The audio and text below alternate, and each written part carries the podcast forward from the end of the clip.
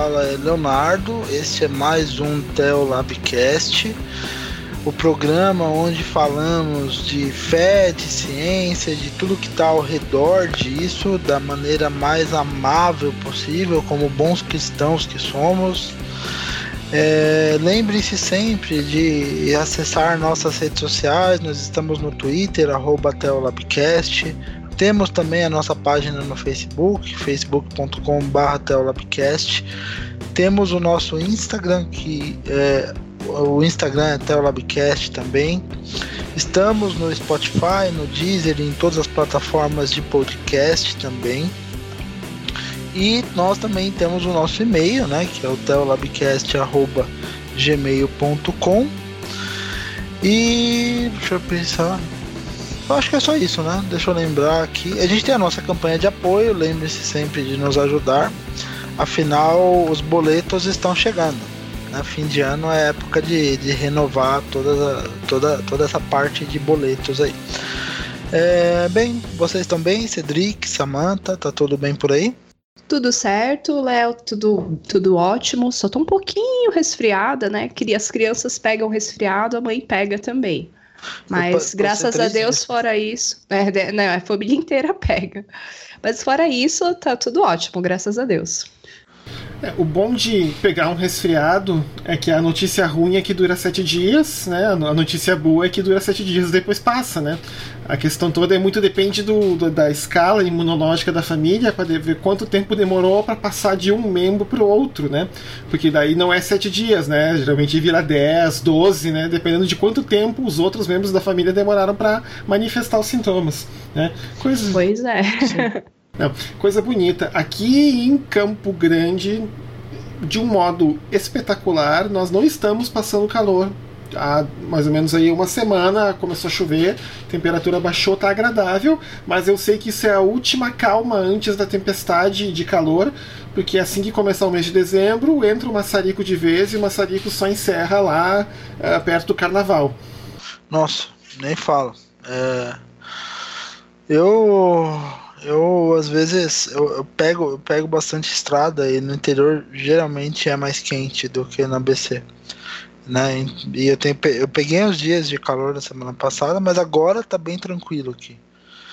Então, é, pelo menos esse problema, por enquanto, não tenho. Eu passo muito mal no calor, né? Eu tenho um problema sério com calor. É, o ABC é abençoado, né? Porque tem a brisa marítima, que chega aí no final da tarde, mesmo que esteja muito calor no dia, pelo menos no final da tarde já tá mais tranquilo, né? É, a gente tem a serra, né? Pelo é. menos isso. Bem, hoje a gente vai fazer assim. É, de tempos em tempos a gente tem que revisitar alguns clássicos do Teolabcast.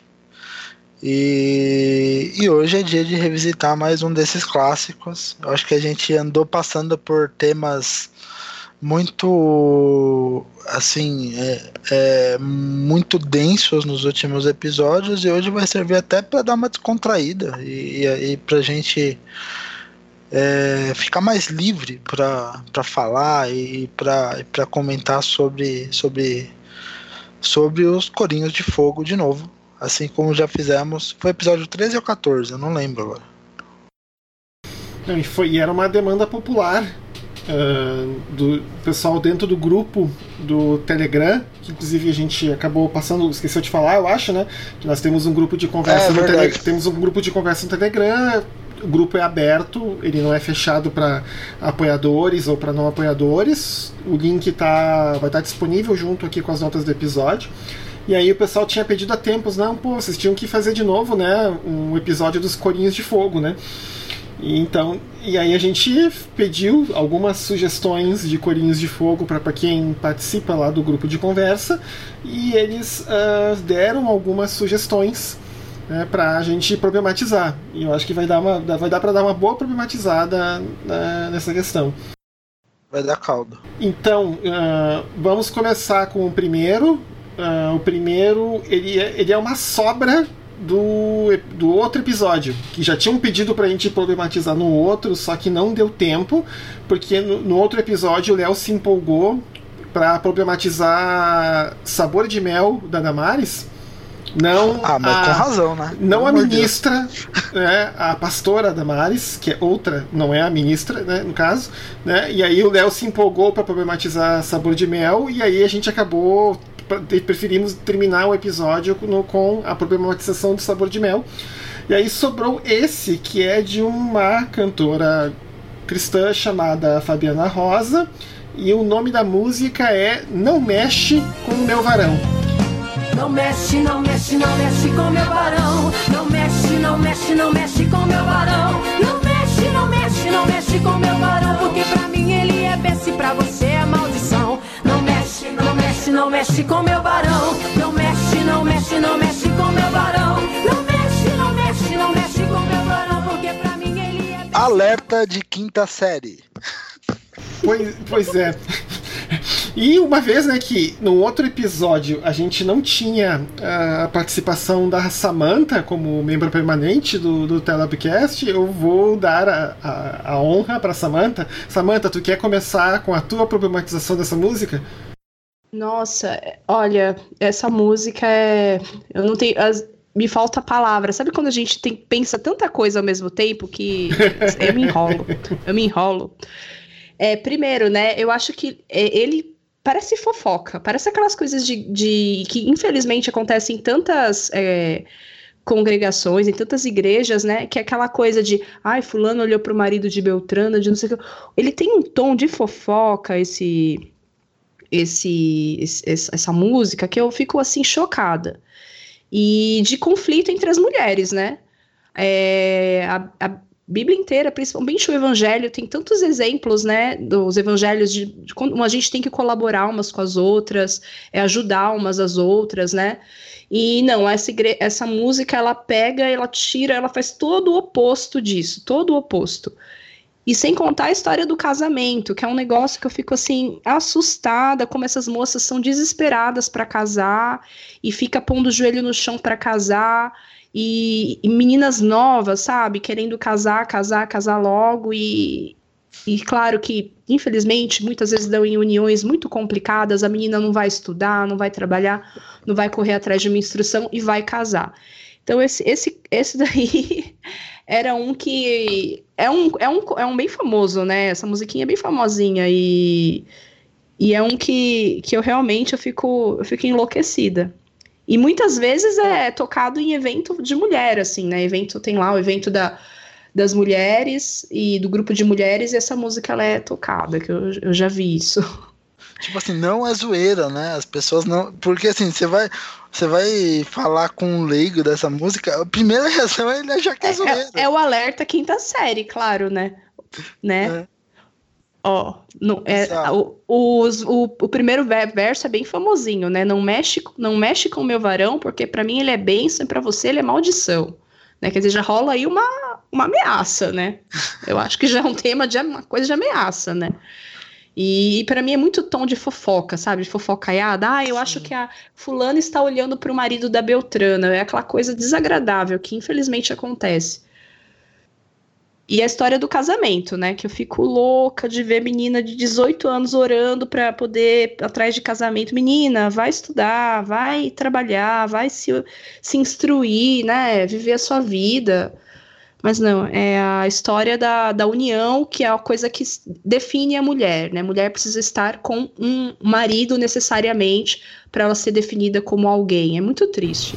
Sabe, Samantha, a gente falou isso num outro episódio de problematização de Corinhos de Fogo, quando a gente problematizou aquela pega essa varoa e casa com ela, que é um outro grande clássico, né, dos Corinhos de Fogo, que é essa questão, né, de que aparentemente o valor do, uh, dentro das igrejas evangélicas, né, uh, se a pessoa está solteira, ela está por consequência incompleta e aí tem essa pressão, né, para meninas ou moças e rapazes, né, arranjarem alguém e casar. E essa do, da, da, da Pega essa varoa fala disso, né? Mesmo que não tenha condições, casa porque tem que casar. Gente, é, eu lembro, eu lembro até de um caso, acho que eu contei num, num, num, outro episódio isso. Eu tinha uns 15 anos, eu não lembro se eu contei, mas se eu, se eu tiver me repetindo. Da profetada, será? É, eu não sei se eu contei essa história. Não, acho que não, não, não foi no da profetada que eu falei, mas se eu, se eu tiver me repetindo, vocês falam. Eu tinha uns 15, 16 anos, eu frequentava uma igreja pentecostal dessas bem pentecostal mesmo, até tem alguns algumas pessoas da política nessa igreja e tal. Eu frequentava essa igreja e eu lembro que tinha um menino de. Um menino, um homem, né, de 21, 22 anos, que ficou apaixonado por mim. E ele foi até a porta da minha casa, ficou um tempão batendo papo comigo lá no portão. E meu pai estava lavando o carro, meu pai até comentou com a minha mãe: o que, que esse rapaz quer com essa, com essa manta, né? Tipo, ele é bem mais velho. Aí minha mãe é colega da igreja tal. E ele ficou ali um tempo jogando aquele chaveco gospel, né? Sabe? Deus te. Deus te. tipo, é, Deus é, me revelou que você vai namorar comigo, que não sei ah, o quê. Meu Deus. E era assim, era essa, essa, era essa loucura. E aí eu depois eu contei para umas, pra umas amigas o que tinha acontecido. Ah, mas ele é lindo. Ah, mas ele é um cara abençoado. Ele tem feito tantas coisas na igreja. Você tinha que namorar com ele. Gente, eu tinha 15 anos, 15, 16 anos. Eu lembro que eu fazia curso técnico, eu estava numa outra ideia de vida, né? Uma, uma outra orientação. E logo esse rapaz começou a namorar uma moça mais ou menos da idade dele, eles se casaram. Eles namoraram ali poucos meses. E essa moça ficou uns dois, três anos sem falar comigo. Então, toda vez que eu vejo esse tipo de essa música clássica que não mexe com o meu varão, eu lembro de situações assim, sabe? Que desses mal entendidos dentro de igreja, dessas Nossa, conversinhas de é muito chato. E essa música, para mim, reflete muito bem isso. Sabe o que me pega nessa música, assim, que, assim, a gente tá falando, assim, eu tô buscando, assim, na, na minha vida ministerial, a gente tá falando o tempo todo de, de viver em uma, uma igreja que não se isola do mundo, e, e, talvez esse tipo de música, de música seja a expressão máxima do isolamento da igreja em relação ao mundo.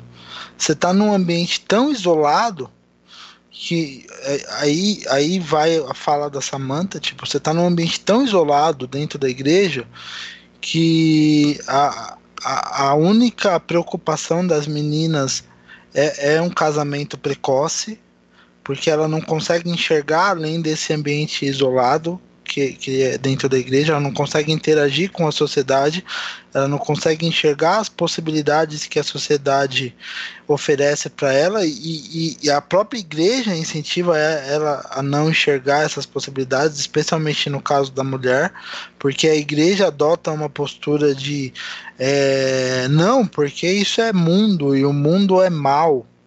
Então, assim, é, a própria igreja incentiva esse isolamento, esse afastamento da, da, da sociedade, especialmente no caso das mulheres, que daí a gente tem uma cultura machista de silenciamento, porque o, a mulher deve ser a ajudadora da casa, enquanto o homem é o, é o varão né? E daí a gente, óbvio, claro que tem um duplo sentido aí, mas é, é a ideia do, do homem como aquele que a mulher deve idolatrar. Então, o homem é o sujeito que tem um ministério na igreja, o homem é um sujeito que, que, que, é, que, que é desejado pelas outras. A mulher não. A mulher é aquela que é a ajudadora que fica lá ajoelhada no chão, orando, e tem que ficar segurando o seu marido no contexto de dentro da igreja, que é um negócio assim totalmente isolado e fora da realidade. Isso, é, isso é, é terrível, né? E, e, e, o, e o outro aspecto é, é, é o aspecto da assim, da, da redução do, do, do, relacionamento a um, a um aspecto de posse. Putz, isso é a coisa mais pobre que tem. E, e ajuda a explicar, por exemplo, por que, que existe tanta, tanto silenciamento de mulher dentro da igreja, por que, que existe tanta violência contra a mulher dentro da igreja evangélica porque da mesma maneira como a mulher encara o marido na música como posse, tentando é, é, é, vigiar o seu espaço, o marido ele também encara a mulher como posse e posse física, inclusive. Né? O, tipo, é, é uma discussão recorrente nessas igrejas é se, é, é, se o marido pode transar com a mulher na hora que ele quiser. Gente, isso é estupro. Se a mulher não quer, mesmo no contexto do casamento, isso é estupro. Mas se você silencia a mulher, colocando-a numa posição de completa submissão ao marido, como essa música faz, a única missão da mulher nessa música é proteger o marido da, da, das outras mulheres, como se o marido não tivesse vontades próprias e como se o marido que quisesse trair não traísse. É isso tipo eu, assim. Era isso que eu ia mencionar, porque, o, ou seja, uma, um tipo de mal entendido que pode acontecer. O cara, dentro desse ambiente extremamente machista, vai lá e dá um flertezinho com a irmã, né? Faz uma piadinha lá de cunho sexual com a irmã, né? E então a mulher não vai achar que a culpa é do marido dela. Imagina, o varão abençoado dela vai brigar com a outra mulher, né? Foi a outra que se de alguma maneira pro, provocou aquela situação, ou com uma roupa provocante, ou com um sorriso, ou com um jeito amigável, né? Esse tipo de mal entendido, infelizmente, eu já fui centro dele algumas vezes, em que tenho uma amizade com alguém, tô conversando ali com o irmão, e o irmão às vezes tá com uma intenção negativa e eu não percebi, ou então o cara não tava com intenção nenhuma mesmo, o cara era legal, tava só conversando comigo, e aí criava esse tipo de situação. É desagradável, né? É, eu acho muito, muito pertinente essa fala do Léo no final das contas é um, uma mistura de Provérbios 31 com cultura de pureza, com um pouco de capitalismo selvagem, especialmente nessa questão da, de lidar com a posse, né? A questão da cultura de pureza, porque é aquelas que a gente falou isso no episódio com a Silvia, né, de que aparentemente o homem é incontrolável e é o papel da mulher de segurar o, o, o, o noivo ou namorado antes do casamento e depois do casamento é o papel da mulher satisfazer todos os desejos do marido. Aí mete Provérbios 31 no meio dessa história toda. Apenas para constar, minha gente, assim, ó, Provérbios 31 é o elogio de um homem sobre uma mulher porque a mulher está gerando lucro para ele. Não é um modelo de como uma mulher cristã tem que ser no casamento, pelo amor do Santo Cristo. Não, não, só pra, só pra gente deixar bem claro assim que é, essa, essa toda, é, todo, toda, toda a gente já falou bastante sobre esses temas, né? Então fica a recomendação, você que está chegando agora, maratona em Hotel Labcast. Você vai ouvir bastante para chegar até aqui já municiado com toda a nossa visão de mundo sobre o tema. E assim, eu, eu ainda tenho algumas coisas a dizer em relação ao esse No México Meu Varão, porque uma coisa em relação ao vídeo, tá? Porque o vídeo foi gravado lá na Rural, tá? E deu treta. Você tá zoando? Não, o vídeo foi gravado lá na Rural. Tem inclusive uma hora no vídeo que dá pra ver as Toyotas Bandeirantes com, com lá é, é, Poder Executivo, FRJ, não pode ser usado em serviço, porque o campus da Rural em Seropédica é muito bonito. Então eles usaram alguns prédios da Rural para servir de cenografia do evento. E deu treta na época que isso saiu, porque é, para gravar vídeo dentro do campus tem que ter autorização. Tá? Então, se a coisa... Ah, eles foram lá com uma ideia, uma câmera na cabeça. Isso! uma câmera isso. e uma ideia na cabeça. Isso! Vamos, vamos, filmar aí o videoclipe. É que gente. muita gente usa a Rural para fazer álbum de, de, noivo, de casamento, foto de casamento, de noivado. Às vezes tem aqueles. Que no Rio é muito comum, né? Que é o álbum da, da gestante já no estágio avançado, com a barriga bem grande, tirar umas fotos. O pessoal gosta muito de fazer no Jardim Botânico aqui do Rio, mas também lá no campus de Seropédica. E o campus também já foi usado como cenografia de algumas novelas da Globo. Só que é claro, para uso comercial, a universidade cobra direito de imagem, né? Então eles teriam que ter pagado direito de imagem, não pagaram nada, não pediram autorização. Aí deu uma treta por causa disso aí no campus. Segunda coisa importante, eu estava numa conversa com a Luciana Petersen, que é do projeto Redomas, que já foi convidada aqui também pelo Labcast. Uh, a gente tava, eu estava falando sobre a questão de que existe um metagênero musical dentro e fora da música gospel, que é a chamada música de corno. Né? Normalmente você tem muitos clássicos do sertanejo, do pagode, mas você também tem o blues, tem o country de corno, e você tem uh, outras, outros gêneros, tem rock de corno, rock progressivo de corno, indie da depressão de corno. E aí alguém me perguntou, mas existe música gospel de corno? E aí a Luciana me respondeu, essa não mexe com o meu varão, é música gospel de corno, em resumo. Né? E, e era isso que eu tinha para dizer em relação a essa música. É, eu adoro a parte que ela fala clone de Jezabel. Eu só queria também falar isso. Sim. Clone de Jezabel. Meu, às vezes, é sério, às vezes eu tô pensando em reler a Bíblia e fazer um estudo sobre Jezabel. Que assim, essa mulher é tão xingada, tipo assim, meu Deus do céu. Ela é só uma pessoa ruim, que nem todos nós somos. Tem um livro, Léo, só que tu só vai conseguir comprar ele na, na Amazon, que é o da, a, da pastora Alice Connor. Não tem ele em português, chamado Fierce, que fala. Tem um capítulo que ela fala só de Jezabel. Sobre um outro ponto de vista. É interessante. Tá? Mas bem, uh, podemos passar para a próxima música, gente? Acho que podemos. Podemos. A próxima é um, é um clássico, né? Também.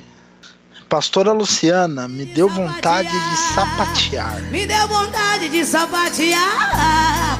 Me deu vontade de sapatear. Eu já tô vendo, olha o mistério, olha o mistério de Javá. Me deu vontade de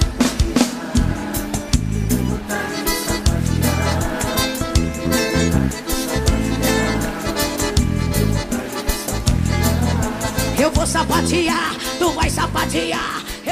Pois bem, eu acho que valeria a pena, porque assim, muitos ouvintes do Theo Labcast não são cristãos. A gente sabe assim que uma boa parte deles ou são uh, gente que há muito tempo não vai na igreja, tem uh, bastante gente da igreja católica e tem gente de igrejas protestantes, das protestantes tradicionais que não tem a mínima ideia do que sapatear significa. Talvez estejam pensando que a pessoa vai fazer aquela dança de musical americano, né, de bater com o sapato no chão e fazer aquele clack, clack, clack, né, no chão. Mas não, né, sapatear dentro do contexto pentecostal é outra história. Acho que valeria a pena explicar um pouco o que, que é isso. Sim. É, o, o sapatear, né, contexto pentecostal, ele diz respeito a um, uma espécie de transe ou manifestação extravagante ou qualquer coisa assim do, do, do, do Espírito Santo. Esperamos que seja o Espírito Santo, inclusive. É, que, que faz com que a pessoa perca o controle sobre o seu próprio corpo. Então ela começa a dar saltos, ela começa a, a, a sapatear de maneira é, descontrolada, ela começa a rodopiar, né? É um, inclusive é um dos memes clássicos da internet que tinha, tinha a participação do pastor Marcos Feliciano, era o meme do pastor Pilão, saudoso inclusive, né? Ele já morreu inclusive é, que era aquele rapaz que ficava sapateando e rodando coisa de um minuto durante um culto e aquilo acabou virando meme, porque as pessoas meio que não entendem isso dentro das igrejas. Então, sapatear diz respeito a essas manifestações, é, muitas vezes é, é alegadamente sobrenaturais, não estou dizendo que não são, só estou dizendo que muitas vezes o pessoal força a barra, mas algumas vezes acontece de fato em que a pessoa perde o controle sobre o seu próprio corpo e passa a entrar numa espécie de estado de transe em que ela sapateia, em que ela roda, em que ela pula, em que ela cai no chão, enfim, que ela fala em línguas, em línguas estranhas, né, línguas angelicais ou, ou outras línguas, enfim, né, que são os fenômenos da xenolalia e da glossolalia. E, e, é esse estado de transe, que é a experiência sobrenatural que está, de certa maneira, na natureza da experiência pentecostal. Né, com aquela ligação lá de, de Atos 2, quando o Espírito Santo desce sobre todos os que estavam orando e as pessoas começam a falar as outras línguas, né? Aquilo o que aconteceu em Atos 2 foi xenolalia, que é a pessoa falar na língua que não é da sua, da sua nação, falar em uma outra língua, e a glossolalia, por sua vez, é o falar em línguas estranhas de anjos ou, ou línguas que não são compreensíveis no, no na, pela linguística humana. Né? Mas o sapatear faz parte de todo esse contexto de transe. Então, assim, fica a explicação aí pra, sobre o que, que é o sapatear e no que está inserido o contexto do sapatear. Eu acho que para quem não é cristão, tem um filme muito conhecido que é o The Blues Brothers. É um filme que eu acho muito legal. Muito e tem bom. uma cena ali que mostra, no tom do humor, é claro, o que, que é esse fenômeno, né? Que tá, tendo, tá na igreja, se eu não me engano, quem é o, o pastor lá, o ministro, é o Ray Charles, não é? No original ou na, no Blues Brothers 2000? Não, o, James, o James Brown, não é o Ray Charles, é o James Isso, Brown, é o James que é o que é o ministro, e tá tendo esse fenômeno lá. E lá é mostrado de forma exagerada, as pessoas dão piruetas no, no teto da igreja, caem no chão. É uma sátira, né? Uma brincadeira, mas quem, quem não é cristão e já viu esse filme, acho que é um, uma ideia de entender o que, que é esse fenômeno, né? Sim. E Samantha, uh, já tinha ouvido quando a gente botou na lista pra gente ouvir, já tinha ouvido esse alguma vez? Olha, esse eu não tô lembra muito bem lembrado, eu acho que sim, mas o termo sapatear, como eu frequentei por um tempo uma igreja pentecostal, eu já tinha, eu já tinha ouvido. Aí, por conta do episódio, eu ouvi e eu não consegui me lembrar se eu já tinha, sabe, se eu já, se eu já tinha ouvido ou se era novidade. E, e é o tipo de, de, de, música que me faz pensar que não tem conteúdo, né? Eu quero dizer, eu, eu gosto de ouvir uma música cristã para eu refletir, para eu ter um momento assim com Deus, de reflexão. Muitas, quando gosto muito quando a, a música é inspirada numa um salmo, num outro trecho da Bíblia mesmo, que te faz pensar assim sobre o poder de Deus. Você reflete sobre aquela música e pensa, nossa, essa letra, ó, esse trecho aqui, essa parte me fez pensar. E nessa, eu acho que é uma música apenas para apreciar o momento do, do, do êxtase, sabe? E eu, eu, eu, eu vou dizer por mim, né? Não sei se vocês concordam, se os ouvintes concordam. Eu acho que não, não vai te acrescentar numa. É, uma vivência espiritual. Porque você. O que, que você vai tirar de ensinamento dessa, dessa música? É o mistério, mistério. O que, que é esse mistério que ela fala na música, sabe? Eu imagino assim, uma pessoa que está indo na igreja pela primeira vez, fico pensando nessa cena. A pessoa chega lá e está indo na igreja pela primeira vez. Aí toca essa música lá na igreja, ela vai ficar, o que é isso?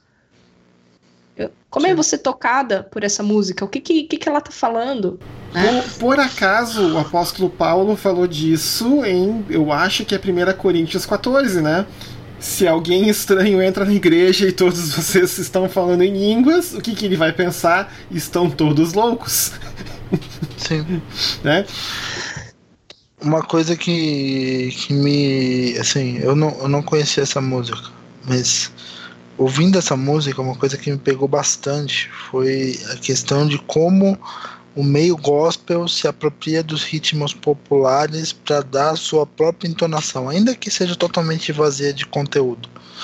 Porque essa pegada da música, o ritmo e tal, me lembrou bastante Aviões do Forró.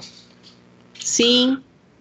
Então, assim, é um forrozinho desses que toca na baladinha, só que ao invés da letra, que geralmente é uma letra romântica, uma letra é, é, né, que é uma, uma letra de forró mesmo, você tem essa, essa coisa do, de, de colocar um, uma, uma entonação gospel e para descrever esse momento de êxtase. Então sei lá, é como se você substituísse a relação romântica do, do forró, né? Que às vezes você tem essa coisa do, do, do êxtase também travestido na relação sexual, muitas vezes no forró. O forró é uma dança muito sensual nesse sentido, e daí você transfere essa coisa da relação sexual do, do, do, do da relação entre o homem e a mulher do forró para uma experiência sobrenatural entre o homem e Deus. É, é, meio estranho, mas, mas traz uma, uma coisa assim muito de assim de, de, de, de, de trazer essa cultura para uma questão dessa, dessa experiência sobrenatural entre o homem e Deus, como se essa experiência sobrenatural fosse um negócio tão tão sublime quanto uma relação sexual entre um casal. Bizarro, sim. Uma coisa que me incomoda, não necessariamente nessa música, mas em vários uh, corinhos de fogo ou forrós pentecostais, eu vou usar essa expressão sabendo que eu vou tomar pedrada depois, porque Deus me livre, você disser, você disser dentro de uma igreja pentecostal, mas isso é forró, nossa, né? O pessoal né, repreende, amarra e te joga para fora. Mas é a questão, por exemplo, que chega lá no meio, do meio pro fim, que ela fica repetindo, né, várias vezes, né? Me deu vontade de sapatear, me deu vontade de sapatear, e lá pro meio do fim da música ela começa a falar, né, que o seu casamento, né, é, vai restaurar, e começa a fazer algumas promessas que lá no fundo ela não pode prometer, garantir que vão ser cumpridas, né? E eu não gosto muito disso porque assim, porque você mexe meio com as expectativas e esperanças das pessoas ali embaixo. Ah, né, que você vai receber o Espírito Santo, vai entrar no sapatinho de fogo, né, vai falar em língua, vai pular, vai rodopiar e o teu casamento vai melhorar. Ah, como assim, né? Não é assim, um casamento não se mantém ou não se mantém por causa disso. É, assim, tem outras variáveis, tem outras questões muito importantes, né? A pessoa, quando faz esse tipo de promessa, ela mexe muito com o emocional de quem está ali embaixo, né? embaixo, digo, embaixo do altar, né? Embaixo do, lá no... Que geralmente essas igrejas, o palco é mais alto, né? E as pessoas ficam num nível um pouco mais baixo, né? Que já representa uma relação muito forte de hierarquia, né? E de domínio. E e assim você mexe com as, com as pessoas, com as expectativas das pessoas e. Uh, e assim, eu, eu acho meio isso um pouco complicado, né? mas assim, talvez eu, eu seja uma voz muito dissonante né, quando eu escuto essas músicas e fico pensando nessas questões, né? Mas muitas, muitas músicas, né? Até o, o momento de louvor de muitas igrejas se, apega, se apoia nisso, né? É, tá naquele momento e de repente a música tá sendo tocada ou o músico, o cantor, improvisa algum verso ali no meio e começa a falar: sua vida vai ser restaurada, é, até essas coisas vagas, né? Sua vida vai ser restaurada, é, seu casamento vai ser restaurado, você vai ter abundância. Então a pessoa já tá ali em êxtase, ou então tocada, emocionada, quando a música é mais lenta, né?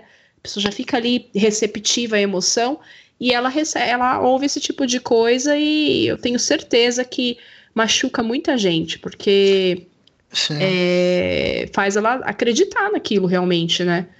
Isso tem até nome, né? É, é, e tem, tem até técnica para isso. Que é a história de, de, de, assim, de você encadear a música com a ministração. Então você na administração é a hora do improviso, é a hora de que é, em que Deus fala contigo e você fala um monte de coisas que estavam fora do script porque Deus mandou você falar.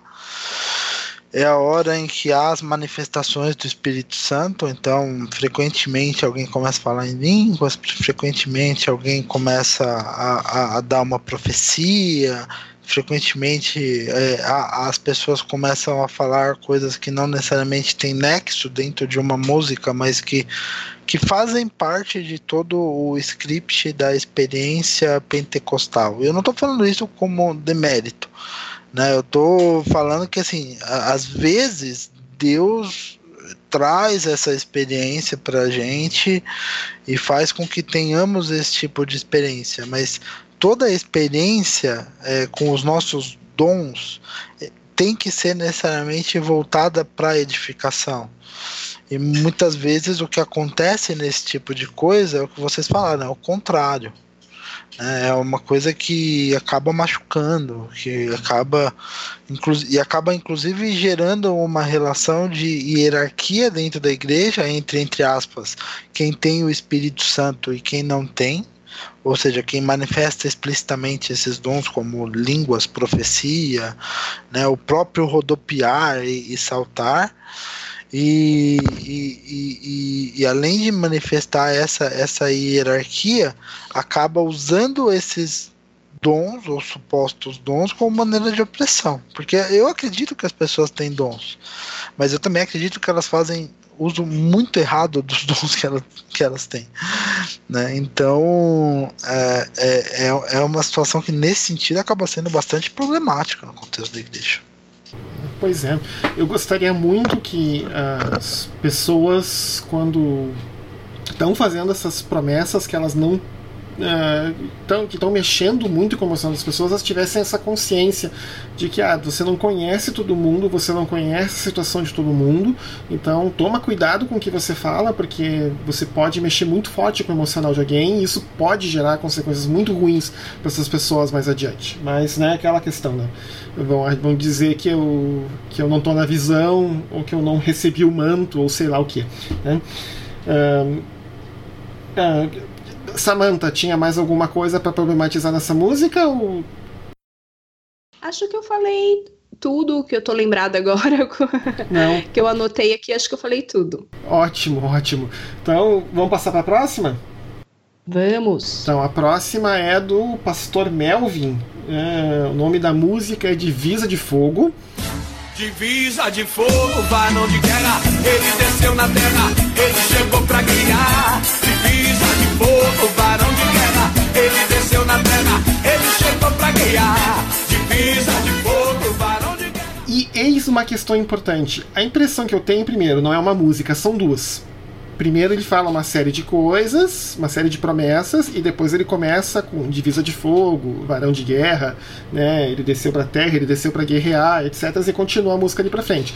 Que então é uma música antes e uma outra música depois. A música que vem depois, que é que começa com tal de divisa de fogo, a impressão que eu tenho é que o, o a letra da música era mais elaborada, mas para poder caber no ritmo né, do forró pentecostal, ele teve que cortar algumas palavras de cada verso e por consequência a música é difícil de entender o sentido dela assim tem, tem versos no meio das estrofes que não fazem muito sentido assim né é como se ele estivesse falando uma série de palavras-chave e, e a coisa meio que se que encaixasse né? Assim, uma outra coisa, eu tenho um problema sério com hinos cristãos que tem uma pegada forte militarística. Né? Essa, Nossa, é, eu também. Foi essa... a coisa que eu mais destaquei nesse, nesse, nesse cântico aqui. Porque eu não gosto disso, esse negócio de. Olha, eu sou uma pessoa que eu leio muito sobre Segunda Guerra, a história dos pracinhas, eu acho isso tudo muito interessante do ponto de vista histórico. Mas as guerras, né, vieram para mostrar que são péssimas alternativas, né?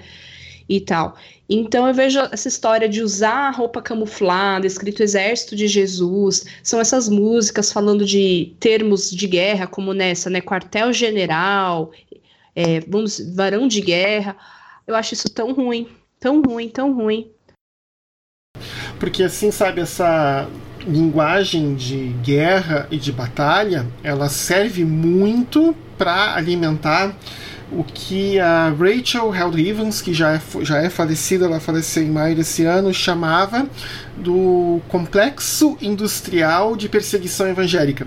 Né? Que é essencialmente que ela dizia o seguinte: a igreja evangélica ela alimenta, alimenta se retroalimenta e depende da narrativa de perseguição para manter a própria comunidade unida em torno de um certo propósito, porque a, a, comunidade pode divergir em uma série de assuntos, mas se houver um inimigo em comum, essas divergências são colocadas de lado, porque agora tem um inimigo grande e poderoso que pode nos derrotar.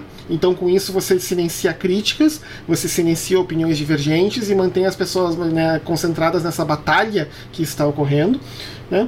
E também facilita muito para angariar fundos. É, é, muito mais fácil você angariar fundos para uma igreja quando você diz né, que é, a gente precisa de dinheiro para poder lutar, né, ou para poder combater os nossos inimigos, que são esses, esses e aqueles, e a Rede Globo, e não sei o que, e, e, e, assim vai. Né? E, e, e aí e você pega muito, né? Muito uma, a, a, a, linguagem essa, né? De varão de guerra, desceu para a terra para guerrear, é uma linguagem muito que vem da Bíblia hebraica, né? Uh, e que você, então assim, né? Você não é uma imagem que você vai ver de Jesus nos Evangelhos, por exemplo. Né? Então você enfatiza muito o lado do Senhor dos Exércitos né? e deixa meio que Jesus de cantinho. Né? E isso acaba sendo meio que um sintoma de uma outra coisa que se faz muito na igreja evangélica, tanto nos Estados Unidos quanto aqui no Brasil, que é tentar usar a Bíblia hebraica para passar por cima de Jesus. Ah, Jesus disse tal coisa. Ah, mas lá no Antigo Testamento está falando tal coisa. Então isso do Antigo Testamento vale mais do que o que Jesus disse. Né? E aí então o Sermão do Monte perde a validade, Jesus deixa de ser, né, entre aspas, né, o, o, Deus encarnado em pessoa que habitou com a gente e virou um, como a gente já falou em outros episódios, né, um ministro de assuntos pós-vida. Ah, o, o, o papel de Jesus, no final das contas, acaba virando o de carimbador de um passaporte para o céu, que inclusive né, é um outro corinho de fogo, né, que a gente poderia ter citado aqui, né, e é só isso, ele vai olhar, vai carimbar teu passaporte para o céu, que é para você não ir para o inferno quando você morrer. Né. É, eu, eu acho que para mim o grande problema desse, desse coro que vocês já falaram, de certa forma, é que ele se enquadra no, no estereótipo do, do grande RPG gospel, que é o. Não, que, que é essa cultura de batalha espiritual, né? Sabe que eu pensei quando eu era dessa igreja. Eu era, nossa gente, eu era dessa igreja pentecostal. Eu pensei em fazer, eu jogava RPG na época, né? O RPG me salvou, gente, muitas coisas. Aí eu pensei em fazer um RPG, mas pra, com o intuito das pessoas aprenderem sobre a Bíblia. Mas hoje eu continuo gostando de RPG e eu continuo, eu vejo histórias, potencial para você fazer uma grande aventura. Não, mas, mas eu, essa, essa retórica, né? A gente é. falou um pouco disso no episódio de dispensacionalismo com o Burjac. É, é uma retórica de que, assim, é, é, realmente você torna a sua a sua vida como um grande, como você se torna participante de um grande jogo em que você está numa batalha espiritual contínua e daí por isso os termos militaristas que inclusive serviram muito bem na campanha do Bolsonaro ano passado. Exato. É, é, e, e, daí nesse contexto você se sente participante de um jogo e, e assim é, é como se o seu movimento fosse fosse essencial para que Deus, um Deus débil, um Deus fraco, um Deus que absolutamente depende de você para fazer tudo, fosse fazer as coisas. Então, assim, eles ficam evocando de uma maneira militarista a, a, a, uma suposta força de Deus, mas no fundo eles pegam e, e, e, e a gente está falando de uma extrema fraqueza né? Porque o Deus deles depende da oração do irmão lá do irmã, da, da, irmãzinha com o joelho no chão, do irmão sapateando, do irmãozinho falando em línguas, do irmãozinho profetizando, e cada um tem, tem um, um, um, um uma função na, nessa grande batalha espiritual que é, é basicamente um jogo de RPG. E, e, e, né, e assim, e, e, assim, isso tudo tem muito pouco ou nenhum embasamento na Bíblia. Tanto que o que eles usam de Bíblia é um negócio totalmente descontextualizado, totalmente fora de. Tipo assim, eles pegam, assim, eles pincelam na Bíblia aquilo que eles julgam conveniente para demonstrar essa faceta de poder de Deus, sem analisar o contexto em que aquilo está sendo escrito. E, e, sem, e, e, ao fazer isso, eles esvaziam totalmente de sentido aquilo que está sendo escrito, aquilo que foi escrito na Bíblia, tornando Deus, que é um Deus que está. É, é, que basicamente é o Senhor de toda a história, em um Deus débil, que Parece que ele vai ser derrotado a qualquer momento pelo inimigo se o irmãozinho não acordar três horas da manhã para fazer a oração de, da madrugada dele, se o irmãozinho não for no monte, se o irmãozinho não fizer jejum. Nada contra todas essas disciplinas espirituais, mas é, sabe, é, é como se Deus dependesse da gente para ser Deus e não o contrário, que Deus que Deus já sendo Deus em seu supremo amor, deu seu Filho Jesus Cristo para que nós fizéssemos parte dessa história junto com Ele. Então, assim, é, é, é, é uma coisa que no final, apesar de tentar exaltar a Deus, diminui muito a Deus.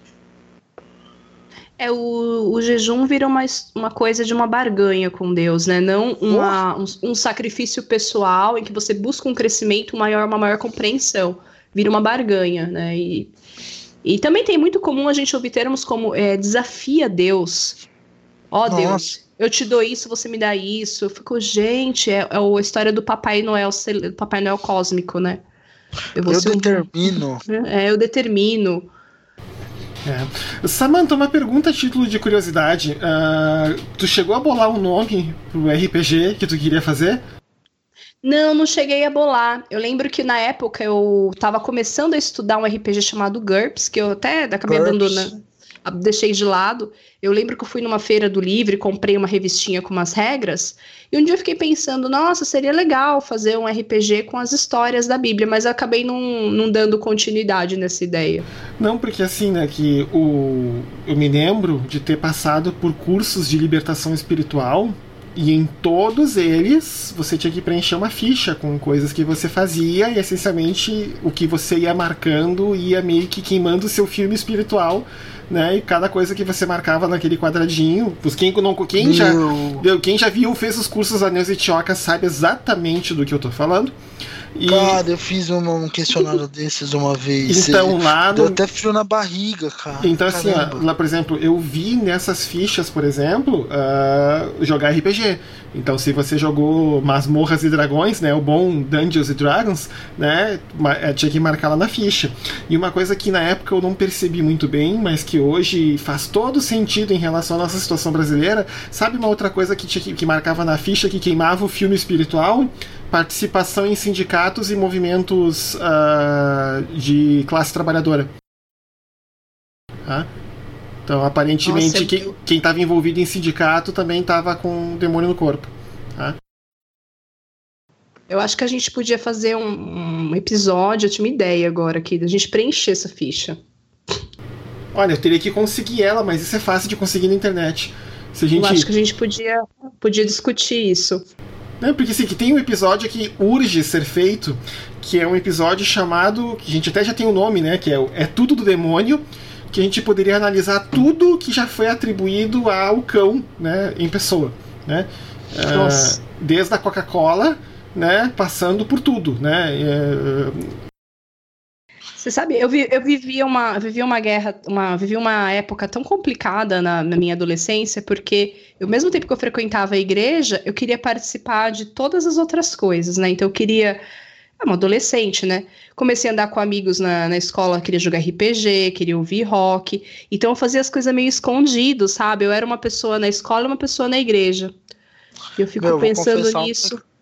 Não, fala, fala, Samantha. Não, eu fico pensando nisso hoje, né? Que, que existência mais triste, né? Eu, hoje eu sou tão feliz que eu, eu posso ser eu mesma em qualquer lugar, assim, mas naquela época não. Você acha que eu ia falar na, na, na igreja que eu tava peguei o livro do Harry Potter emprestado, que eu tava jogando RPG, sei lá. Não podia mais. É, eu tinha vergonha de falar que eu era evangélico fora da igreja quando eu era adolescente. Eu só comecei a falar que eu era evangélico depois que eu me desviei, passei alguns anos fora e voltei pra igreja. E, e assim, tem uma coisa também que que é assim, você falou, você falou muito dessa, dessa coisa de ah, você você é assim, você é você mesmo dentro da dentro, dentro da igreja e, e, e, você não pode inserir elementos da cultura do, do mundo, entre aspas, né, que nessa consideração de mundo, né, que os evangélicos fazem como tudo que não é igreja, eu, cara, uma das principais mágoas que eu tenho com a minha mãe, agora já foi, tá? eu sou super resolvido e tal, mas uma das principais mágoas que eu tinha com a minha mãe é quando a minha mãe jogou fora a minha coleção de mangás do Cavaleiro do Zodíaco falando que era do diabo. Inclusive foi uma das coisas determinantes, assim, tipo, pra, pra eu passar um tempo desviado. É bizarro, por quê? Porque realmente tudo que não fazia parte do contexto interno da igreja era considerado era considerado do diabo. Então deveria ser excluído da sua vida. E, e, e assim e, e, o rock também foi uma coisa que pegou muito na época. Nossa tipo assim, para mim também. eu escondia os CDs que eu tinha de rock dos meus pais, da minha mãe principalmente, meu pai não encanava com isso. Mas eu escondia os CDs que eu tinha de rock porque ela podia simplesmente pegar e jogar fora. Ela achava que ela tinha essa autoridade espiritual sobre mim. E, assim, nada contra. É, é, é, fruto da época dela. É fruto Sim. do contexto das igrejas que falavam muito de batalha espiritual, que falavam tudo. Ela também é uma vítima da sua época né? Então, assim, é, é, é, é, um negócio muito complicado, pelo amor de Deus. E eu, eu sinceramente espero que os jovens de hoje não, te, não estejam passando por experiências similares, porque são experiências que, assim, beleza, eu, eu até que reagi bem. Fiquei um tempo sem falar com a minha mãe, depois voltou normal. Fui viver minha vida, mas é, tem gente que não reage bem, tem gente que acha que, sei lá, que não consegue entender que é, é a pessoa faz isso porque ela tá dentro de um contexto. E nossa, pro adolescente isso é muito pesado. O próximo, eu tô vendo aqui pelo tempo, a gente pode fazer na ordem certa mesmo. O próximo é um, eu poderia dizer que é um clássico, né? Com, com R mesmo, né? Que foi também sugestão do pessoal lá do Telegram, que é o Monte Oreb.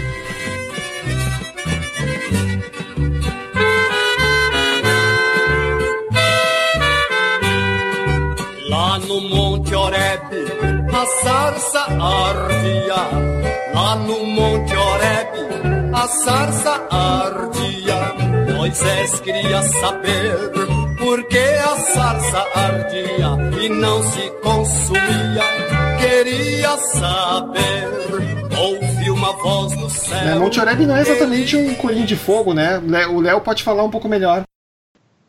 É, isso não é um corinho de fogo. Monte Oreb, assim, conheço ele da harpa, mas me lembrou muito, assim, até assim, primeiro que é um coro que pega passagens da Bíblia e, e fala da, das passagens de, de, das passagens da Bíblia correspondentes. Então, você não vai ver nada de, de muito bizarro no, no, no Monte Oreb, né?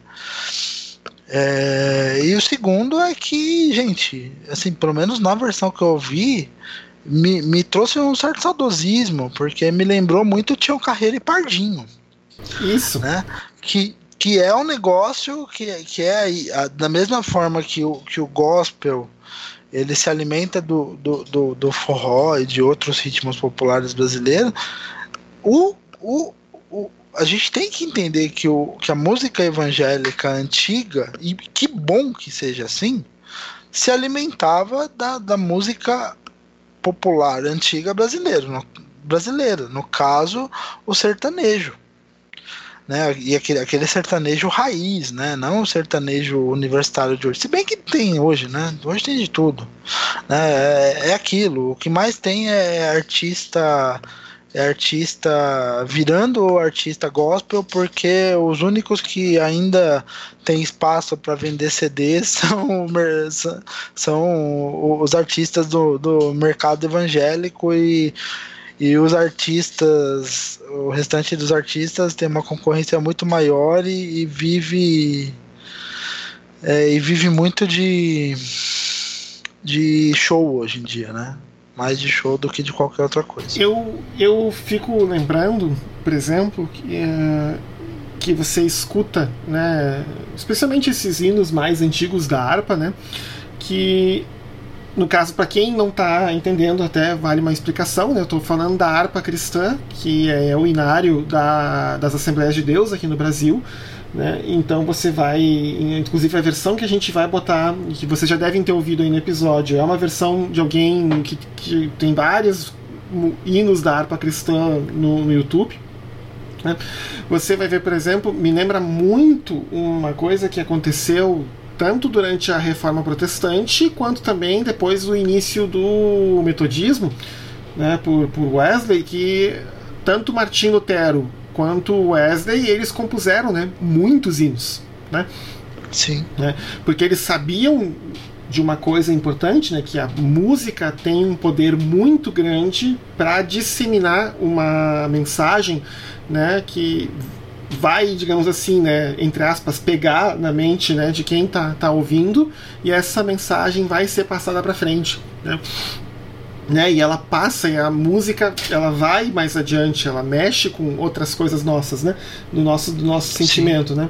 O, acho que era o Aldous Huxley que dizia, né, que a música é a segunda maior forma de expressão e comunicação que o ser humano tem, segundo ele, só perde para primeira que é o silêncio. Né? E, e, ele, e ele diz assim que a música tem esse poder né, de, de, mexer, de, né, de expressar a emoção na sua na forma mais não pura, mas na sua forma mais completa, né? E você vai observar isso também em outros movimentos de avivamento ou renovação dentro da história do, do cristianismo, que junto com esses avivamentos também surgem muita, surge muita música associada com esses movimentos, né? Porque uh, o pessoal entende que as músicas servem como uma parte da transmissão e questão da mensagem. Né?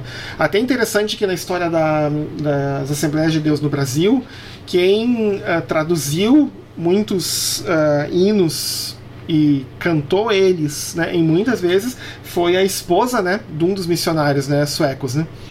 É, a esposa do Gunnar Wingren, né? Isso que, que, que, depois foi quando voltaram para a Suécia, ela foi colocada no foi, foi declarada como louca e colocada, né, uh, no, no, ostracismo, no ostracismo, né, na, na Suécia, né, pelo, pelos pastores é que eram triste, né? a, história é muito triste, gente. A Débora no episódio que, que ela gravou com a gente, Débora Vieira, ela falou um pouco da história Sim. dela, a gente botou lá uh, a, a história dela, uma biografia Sim. dela, que foi feita aqui por um pesquisador brasileiro. Né? Então, assim, é uma, é uma questão também que está tá, tá acompanhada na história. Né? Sim, sim, eu acho que assim, recupera né, um pouco essa coisa do, do, do que é a história e de que assim e, e um pouco é legal a gente entender um pouco do que é a história da igreja evangélica brasileira. Porque muitas vezes a gente se prende à ideia de, de, é, de uma espécie de passado idílico, onde as pessoas eram crentes de verdade e hoje as pessoas não são mais crentes de verdade. Né? E, e na verdade, não. Na verdade, o que, o que mudam são, são as formas de adorar é, alinhadas com as culturas da época. Então, assim, você tem um, um, uma música da harpa feita com base em versículos bíblicos, mas cantada em ritmos que, que são ritmos tradicionais do interior brasileiro. Então, essa, essas músicas elas, elas eram utilizadas, inclusive como instrumento de evangelização, em um contexto em que você tinha uma grande porcentagem da, da população analfabeta. Então, às vezes a gente pega e, e fala muito né, da, é, da questão dos hinos e, e, de, e, dos momentos de eclosão dos hinos. Então, a gente teve muito hino é, realmente composto ali na época do Martinho Lutero, depois na época do John Wesley, depois a gente teve muitos hinos compostos no século XIX também, né, no, no meio ali do movimento dos avivalistas nos Estados Unidos e, e que foi depois culminar no, no, no pentecostalismo, mas é, você, você percebe que todos esses, esses movimentos também são movimentos que, que respeitam, de certa forma, a cultura da sua época. Então, por exemplo, os hinos mais antigos, eles tinham uma, uma ideia um pouco mais voltada à música de câmara, né? A música clássica. Então, assim, você esses hinos mais antigos às vezes são feitos para órgãos, são feitos para outros instrumentos clássicos. Os hinos mais novos, eles já têm uma outra roupagem, mas assim, mais novos que eu tô falando do ponto de vista histórico. E também não dá para desprezar um, um, um, último aspecto relativo a esses hinos, né, que é o aspecto de que, assim, é, é, coisas como a harpa cristã, o cantor cristão, ou outros, né, outros é, livros de hinos, outros inários cristãos, foram determinantes para é, que houvesse um movimento muito grande nessa época de alfabetização dentro da igreja. Porque, assim, é, é óbvio que dentro da igreja, principalmente no começo do protestantismo, quando a igreja evangélica começou a, a, atingir as camadas mais populares, e isso aconteceu mais quando chegaram as igrejas pentecostais no Brasil, especialmente a Assembleia de Deus e a Congregação Cristã, é, você, você tem esse, esse movimento de aprendizado, porque naquela época a maioria da população que frequentava essas igrejas era analfabeta, só que aprender a ler é, pela Bíblia é muito mais difícil de aprender a ler aquilo que você canta. Então, muitos desses movimentos de alfabetização se deram pelo, pelo assim, pelo que as pessoas cantavam e viam, as pessoas liam o que elas estavam cantando, mas elas decoravam aquilo antes, então elas acabavam conectando ali a, a, a questão e começavam a ler a partir daquilo que elas cantavam e, e, e passavam depois a ler a Bíblia também. Isso é, é, um, é um aspecto muito incrível do, do que esses hinos da harpa cristã proporcionaram e de certa forma surpreendentes. É, isso quem fala bastante é o é o. Como que chama? É, eu já até. Eu acho que eu já recomendei esse livro aqui. Que é, é o Celeste Porvir. Uhum, Celeste Porvir do. Sim, do Antônio Gouveia Mendonça. Celeste Porvir fala bastante desse tema. Samantha, em relação a, ao, ao, ao hino do Monte Oreb, o que o Léo falou, né, sobre ele ser um hino mais tradicional, né, ele não é exatamente, apesar de mencionar essa história de fogo, que é sempre tão presente nas, na, nesse tipo de música, né, nesse gênero musical, vamos chamar assim. Mas eu, eu, eu, eu vou dizer para você que é um tipo de, de hino que eu até gosto, porque tem esse lado nostálgico. Eu lembro das músicas que tocavam nas igrejas, que a minha avó ouvia, né? Então, eu não, não tenho muito o que falar assim, sobre, sobre ele, né? Exceto, na verdade, não sobre esse corinho, mas sobre o gênero de um modo geral, é a respeito dessa história de uso de algumas palavras que a gente não usa normalmente. Por exemplo, a palavra varão. Você não vai se referir a uma pessoa e você fala ah, aquele varão ali, você fala aquele homem, né? Então, essa usa assim, esse fetiche com palavras que não são mais usadas. Acho que é algo que a gente tem que, que discutir, né? Eu, eu, ainda mais palavra como palavras que podem dar margem a um, a um segundo uh, sentido, né? Não, não, aparece nessa palavra, nessa, nessa música, mas aparece aqui, por exemplo, a palavra Jeová, né, para se referir a Deus, sempre usando essa coisa do Antigo Testamento, que é uma coisa muito recorrente é, na, nesse tipo de música. E para mim, não, não que eu esteja invalidando o Antigo Testamento, ele tem o seu valor, a gente tira muitos ensinamentos lendo o Antigo Testamento, mas eu acho que o caráter de mostrar o evangelho para as pessoas é, é, muito fraco, sinceramente. Não, eu acho que assim. Ah, desculpa, Samantha, te interromper. Não, era isso que eu ia falar. Eu acho que uma pessoa que vai ouvir isso, por exemplo, ouvir essa música, ela não vai conseguir é, logo ser tocada, né? Fala muito em receber, receber, receba o renovo, o poder, não é? E não fala. Eu acho que mais uma vez cai naquela questão. Muitas dessas músicas elas são, elas não dizem muita coisa, sabe? Elas falham muito nisso. Eu, eu chamo isso de assim. A gente fala muito das músicas, mas eu chamo isso de é, mal de, de, de, de Almeida corrigida. Não que a, a, tradução seja. Mas ali tinha muitas palavras que você não usa no, no dia a dia, né?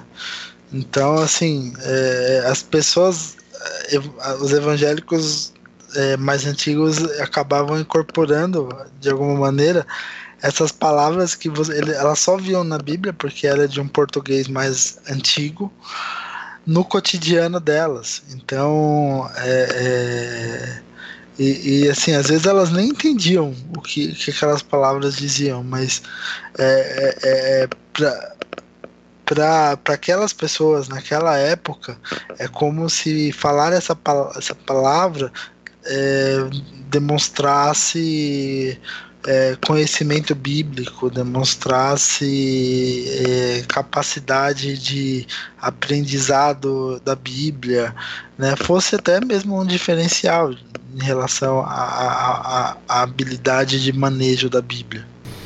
É, um, isso chega né, num ponto, às vezes eu vejo isso aqui no Rio, né? A pessoa fala com aquele sotaque carioca, aquela marra carioca toda, mas daí, né, na hora que tá entra num discurso um pouco mais bíblico, né? Assim dirás o Senhor teu Deus, né? E entra com aquele português corretíssimo, né? João Ferreira de Almeida, é, é, tradução sei lá qual.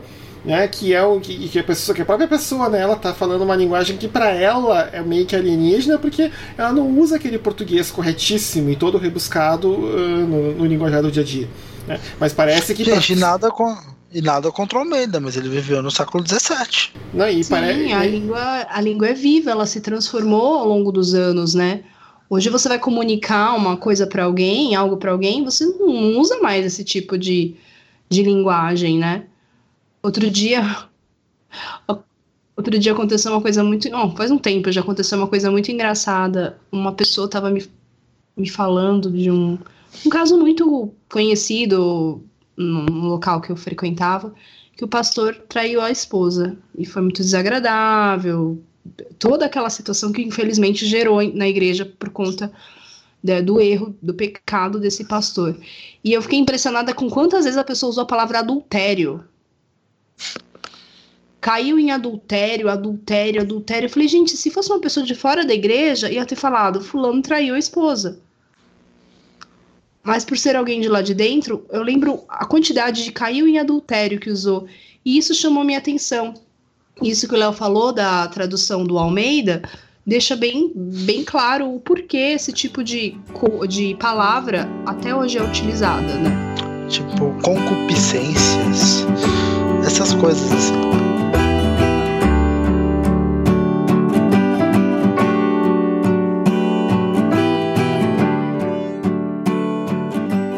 Olá, meu nome é Renner Boldrino, falo aqui de Maceió e sou apoiador do Tel Labcast. Eu escolhi apoiar o podcast porque o conteúdo, além de excelente, veio preencher uma lacuna num espaço de discussão muito importante para mim. Apoiar esse trabalho, mesmo com tão pouco, é uma maneira de ajudar a sua continuação. Quero convidar vocês a também apoiarem o programa mensalmente, com valores a partir de R$ reais. Se vocês estiverem interessados, podem saber mais da nossa campanha no apoia.se barra Teolabcast.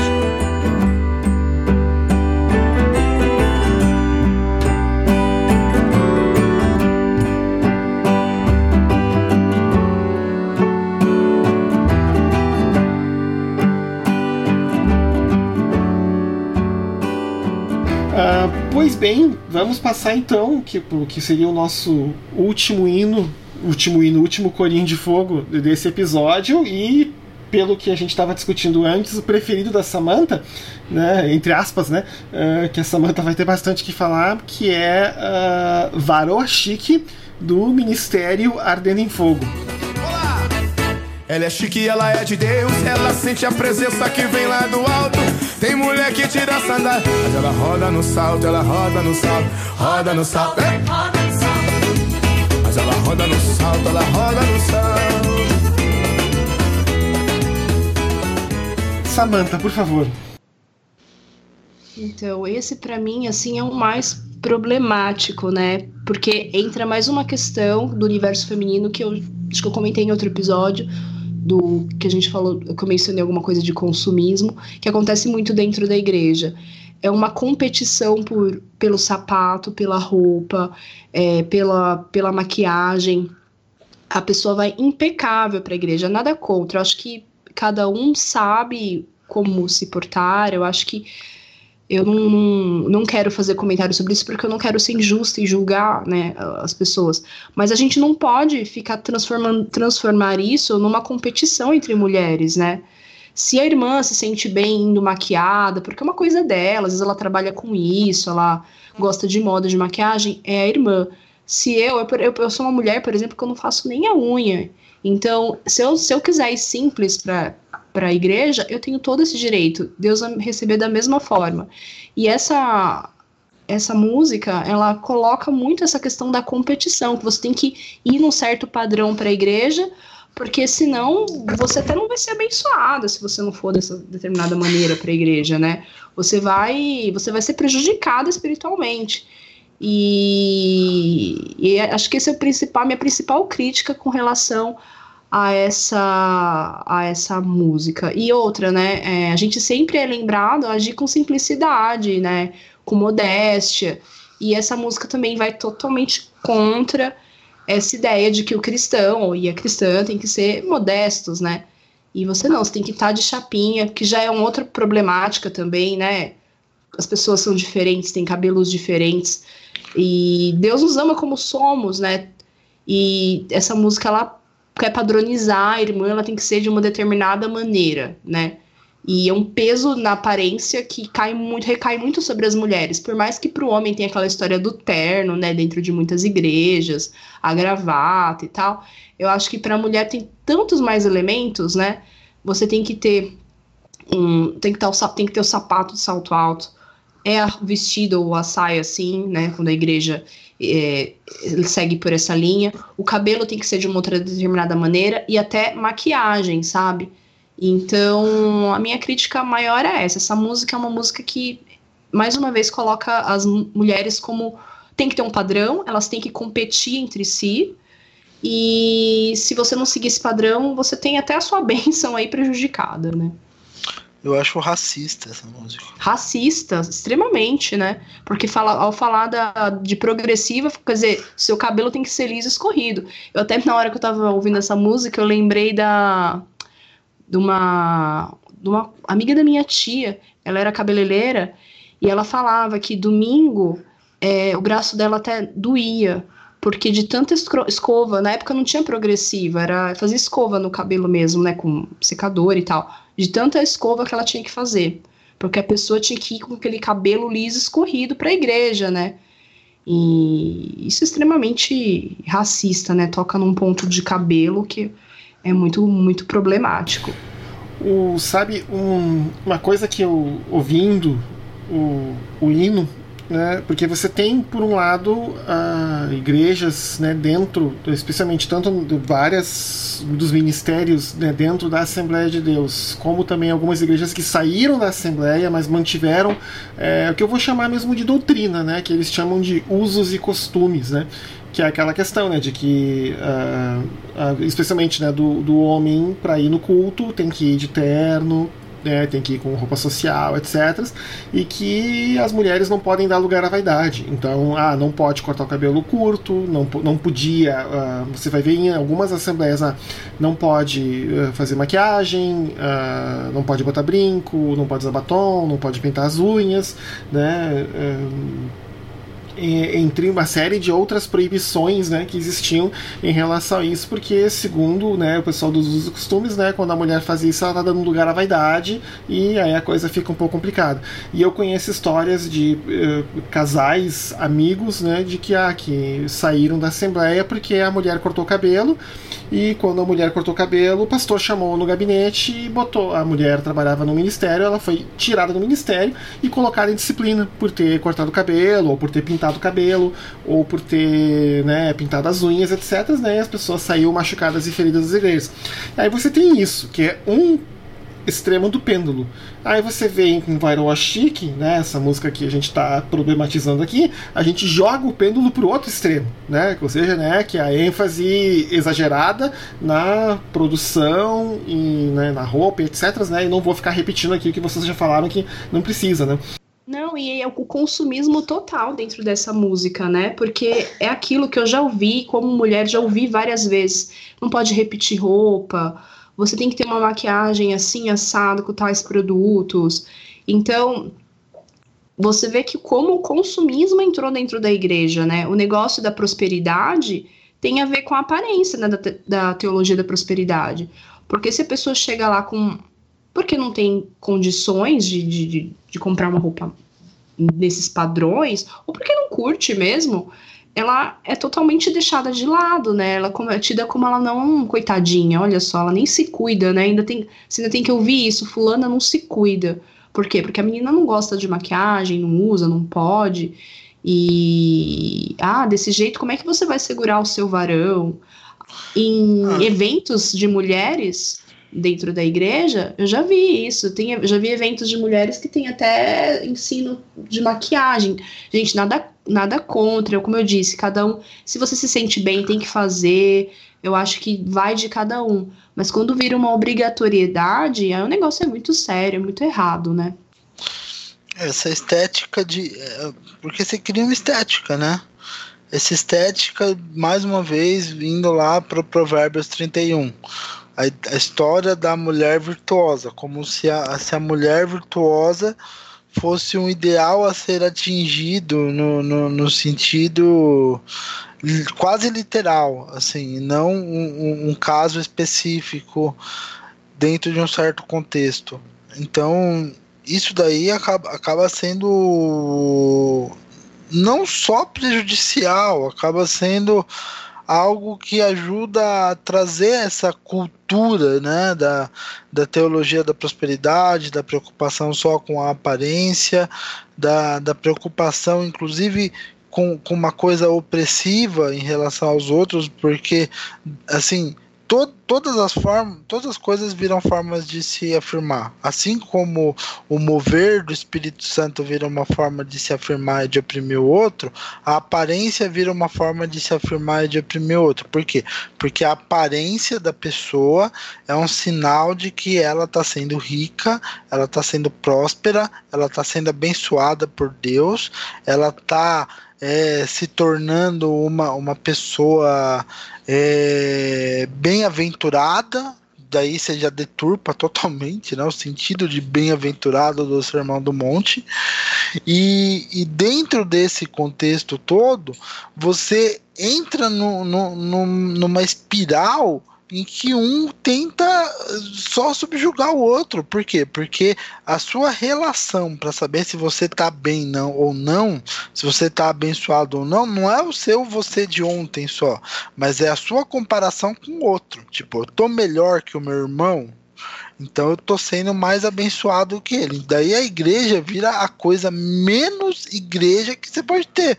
Porque ao invés de ser uma comunidade de irmãos, é um lugar onde um tá competindo com o outro sob, o, sob um comando é, é, muitas vezes ditatorial para ter essa, essa para saber quem está sendo mais abençoado, sendo que o nosso com conceito como igreja deveria ser de chegar lá e viver numa comunidade para saber quem está precisando ser abençoado para se dispor a abençoar as pessoas. Né? Então é, é, é, vira assim, a igreja vira a coisa mais afastada do, do, do conceito de igreja bíblico que pode existir. Então, assim, quando você fala da história de Varoa Chique, é, é, é, o mesmo questionamento que eu me faço lá que eu fiz no outro episódio em relação ao sabor de mel. É o questionamento de uma cultura de subjugação, de uma cultura em que você deixa de tratar o, o irmão como irmão e você passa a tratar o irmão como um concorrente seu. Só tem uma vaga no palco, só tem uma vaga no lugar de destaque só tendo uma vaga no lugar de destaque, que ela seja minha, que ela não seja sua. Daí acaba a empatia e daí para que que existe igreja? Era melhor que todo mundo ficasse em casa e não cultivasse essas relações tóxicas, ao invés de cultivar essas relações tóxicas e, e se tornando pessoas piores do que seriam se não fossem na igreja. Tem uma parte nessa, nessa música que eu fico assim, vendo a opressão com as mulheres, né? Em tudo, mas é uma parte que me chamou muita atenção a história do salto alto, né? Nossa, demais. Quer dizer, você usar um salto alto, sentir uma dor, né, lacinante. Tem gente que não pode usar ou não gosta de usar, mas isso é a prova, porque você tem que estar tá chique dentro da igreja. Meu Deus, que, que Deus é esse que quer que a, que a prova dele, para mim, vai ser eu colocar um, um calçado que eu não gosto, que tá me machucando? Eu, eu, é, essa parte eu fico, eu fico extremamente, assim, até tocada, porque eu, por exemplo, eu não consigo usar salto, eu também não gosto, eu... quando eu era adolescente eu machuquei o meu pé e não dá para usar. E aí eu fico pensando, quer dizer, eu tenho que pôr, mesmo não conseguindo, porque eu tenho é a prova, é a minha prova, né? E o padrão, você tem que estar tá com aquele vestido, aquela saia, aquela blusa, o cabelão escovado, o salto alto. Nossa, me incomoda demais, demais, demais essa música e eu fico triste de saber que tem mulher que ouve vê, e acredita que é um modelo de comportamento, né? É, e que Deus é esse, né? Que essa galera serve, que acha que você é mais ou menos digno por, por usar uma roupa X, por usar um tipo de, de, de vestimenta, um tipo de salto, um tipo de. É, é, é, é um Deus que eu não consigo identificar esse Deus dessa galera com o Deus bom, o Deus amoroso, o Deus que fala venha como estás da Bíblia. Eu, eu, eu, ia dizer, né, que essa, esse tipo de, de coisa, né, me faz pensar também que, além, além da história da, da competição, nos coloca num papel de decorativo, né? Você, tem que, você tem que ir lá na igreja extremamente bonita para os padrões, né? É, dentro desse formato para você ser, ser considerada digna, né? E infelizmente, como em qualquer grupo de pessoas, a igreja tem fofoca, a igreja tem comentário. E eu já ouvi comentário a respeito do peso da irmã, a respeito da aparência, das roupas que a irmã veste, né? Mas é, ninguém vai lá conversar com a irmã para conhecer a irmã, né? Para ver por que, que a irmã se veste assim, porque ela quer ou porque ela não tem condições, né? Isso, isso não é avaliado, é sempre a questão da aparência apenas, né? Você tem que ser desse jeito. E andar mal arrumada não é sinal de humildade, né? Mas aí tudo bem, eu acho que as pessoas têm que se sentir bem, mas o mal arrumada para esse, esse pessoal é de repente você não ter feito as unhas, de repente você não ter passado um batom.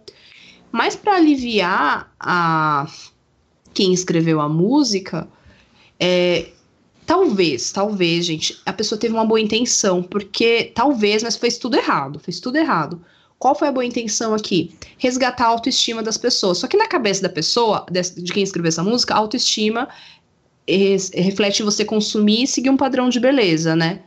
Quando, na uhum. verdade, você resgatar uma autoestima da pessoa é a pessoa se amar, se entender como uma criatura que foi feita em imagem e semelhança de Deus e que é digna e que merece respeito, merece carinho, é fazer a pessoa compreender isso no interior dela, né? E não no exterior. Então, se, se a intenção de quem escreveu essa música foi resgatar a autoestima da mulher, mas falhou miseravelmente. Né? E sem contar essa questão né, de que uh, da roupa de domingo, né, da roupa da igreja, né, você tem que ir muito bem arrumado para a igreja no domingo. Legal, assim, tem como ir bem arrumado, gosta de vestir, se vestir bem, tá tranquilo. Mas assim, a impressão que dá é que o único dia santo é o domingo né? Que é o dia que você se arruma bem fica todo arrumado para ir pra igreja. Nos outros dias você, né, tá lá, né, de havaiana, né, camisa furada, sei lá o quê, porque não, não, é, não é o dia de culto, então eu posso vestir o que eu quiser. É como se só o domingo fosse um dia santificado e os outros todos não fossem, né? Então, também meio que dá uma ideia de como que as pessoas enxergam a sua relação com o sagrado, né? Como se ela fosse confinada apenas um dia da semana. Pois bem, minha gente, eu, uh, vocês têm mais algum comentário para fazer? Porque a gente passou a lista aí da, das das músicas. Não, acho que foi muito legal da minha parte, da, da assim, foi bem legal. Não, tá bom. Sim, uh, Samantha? Eu também gostei bastante, achei muito interessante a gente falar sobre essas músicas, né, sobre esses cânticos. E eu acho que chamar a atenção também dos nossos ouvintes, né? Quando vocês forem ouvir um cântico, preste atenção nele, veja o que, que a letra está falando, se você consegue dali tirar alguma coisa, se aquilo é evangelho, se aquilo ou é uma coisa só para te tocar a emoção e você não conseguir pensar direito, né? Acho que Deus deu pra gente a capacidade de raciocinar, de ser crítico, né? Não santifiquem essas músicas, é, critiquem, se você não concorda, critica. Se ela toca na sua igreja, critica também. Não precisa ficar achando que a música é santa, porque é uma música religiosa, tal. Você não vai criticar, critica. ouve com um senso crítico. Eu acho isso muito importante, muito importante. Então tá, uh, vamos passar para aquela parte do episódio onde a gente dá as nossas recomendações, nossas dicas. E aí perguntar primeiro para Samantha, Samantha, tem alguma recomendação, alguma dica? Olha, eu não pensei em nenhuma dica pro episódio, mas eu quero falar uma coisa que eu fiz hoje e que eu fiquei pensando que eu posso é, falar para os nossos ouvintes.